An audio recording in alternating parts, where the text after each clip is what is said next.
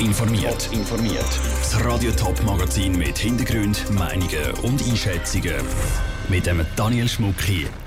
Wieso eine Busstrecke im Kanton Zürich zum Versuchslabor wird und wie Schüler aus dem Zürcher Wieland einen Selbstversuch als Blinde erlebt haben.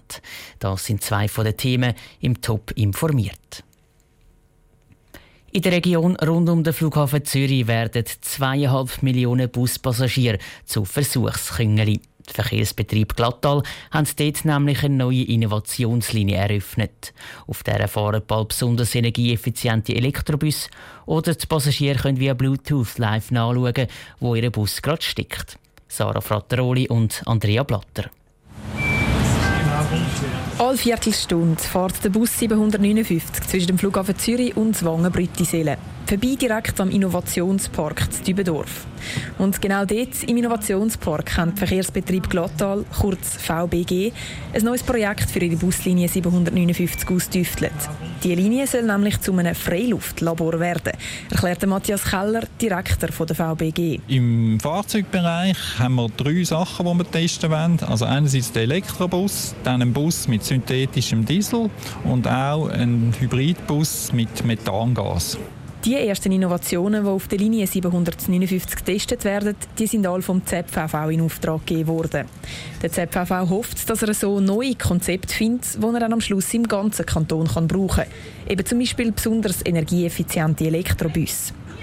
Zürcher Volkswirtschaftsdirektorin Carmen Walker-Speer hofft sich darum auch viel von der neuen Innovationslinie. Zum einen ist die technologische Entwicklung. Wir möchten möglichst Busse, die wenig Energie brauchen.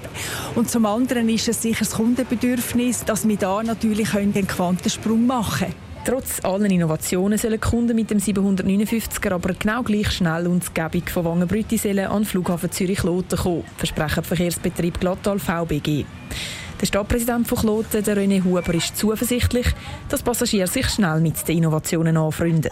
Es kann sein, dass ein oder andere vielleicht nicht ganz so gut ankommt, aber so wie ich den VBG kenne, werden sie dann sehr schnell reagieren und Korrekturen machen oder notfalls. Und die Innovation ist immer so, die kann auch scheitern. Notfalls vielleicht auch eine Übung abbrechen und sagen, das hat sich jetzt noch nicht bewährt. Von einem Haufen Innovationen auf der Linie 759 kommen Passagiere auch gar nichts mit über. Zum Beispiel, wenn ein Bus mit Strom oder Methangas statt mit Diesel fährt. Andere Innovationen, zum Beispiel neue elektronische Anzeigetafeln, sollen die Passagiere aber direkt können bewerten und darum gibt es im neuen 759er Bus bald nicht nur mehr Innovationen, sondern auch mehr Umfragen zu den Meinungen der Passagiere. Bahnhof Andrea Blatter hat berichtet. Ein fixes Budget für die Innovationen auf der 759er-Linie gibt es nicht. Der ZVV zahlt Tests über das normale Budget. Das macht beim Elektrobus um die 700.000 Franken aus und bei der Ladestation, die es für den Elektrobus braucht, etwa eine halbe Million. Mit dem Blindenstock in der Hand und einer Brille auf der Nase, die die Behinderung vom grauen Star simuliert. So sind die Schüler von der Primarschule Smartalen im Zürcher Wieland durch ein Erlebnismobil von der Christoffel Blindenmission gelaufen. Bei diesem Selbstversuch haben sie heute hautnah erleben, wie es wirklich ist, blind zu sein. Delina Oberholzer war mit dabei. Das ist ein Stein wie es so tönt. Ein Stab oder ein Holzstange. Oh, eine Banane. Hä? Zwölf Meter lang ist der Rundgang durchs Erlebnismobil, wo der Beat Schneider verantwortlich ist. Rund 20 Primarschüler haben am Vormittag einen Einblick bekommen, wie es ist, blind zu sein. Dabei sind sie durch einen Parkour mit vielen Hindernissen und Gegenständen wie Bodenwellen oder Gummischlangen gelaufen. Für Leute ohne Sehbehinderung kein Problem, aber ohne den Sehsinn tönt es anders. Und wie habt ihr euch jetzt gefühlt im Erlebnismobil? Äh, so schwierig. Schwierig? Ja, ja. Habe ich fast ein gefürchtet gefunden. Gefürchtet gefunden. Und ist der Gang kurz oder lang? Gewesen? Ziemlich lang. Ziemlich lang? Ziemlich lang. Ziemlich lang. Das sage ich, wie ohne den Sehsinn der Raum ganz anders wahrgenommen werde, als er wirklich ist, erklärte Beat Schneider, der Erst- bis Drittklässler. Für die Primarschüler war es das erste Mal, wo sie so etwas erleben konnten. Dementsprechend sind auch ihre Reaktionen. Ich habe nicht genau gewusst, wo durchgehen Wegen dieser Brille und so dunkel war. In der Mitte hat man ja können in so einen Kübel gelangen und dann ist irgendetwas komisch drin. Ich weiß nicht was, aber ich bin so verschrocken. Komisch, ich habe gar nichts gesehen.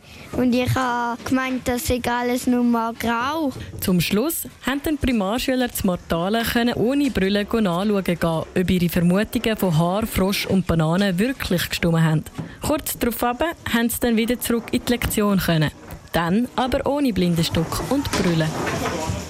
Der Beitrag von Irena Oberholzer.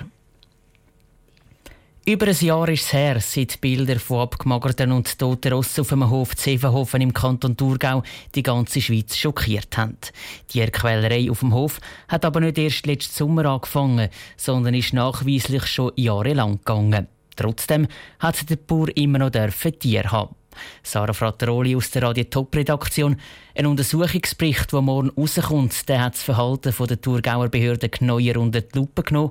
Um was geht es bei diesem Bericht denn genau? Ja, der Bauer von Hefenhofen der liefert sich seit 20 Jahren eine richtige Schlammschlacht mit den Thurgauer Behörden. Er hat Beamte, die seinen Hof wollen kontrollieren zum Beispiel mit Pistolenattrappen davon gejagt. Wegen diesen Streitereien und auch, weil es den Tier auf seinem Hof eben nicht gut gegangen ist, ist der Bauer auch mehrfach angezeigt und dann verurteilt worden. Er hat Bussen und Geldstrafen müssen zahlen, ist einmal sogar einen knappen Monat im Gefängnis gehockt. Trotzdem muss man sagen, hat der Bauer bis letzten Sommer immer noch Tiere auf seinem Hof gehabt, obwohl der Kanton sogar einmal ein Tierhalteverbot ausgesprochen hat, das dann aber vom Bundesgericht wieder gekippt worden ist wegen Verfahrensfehler.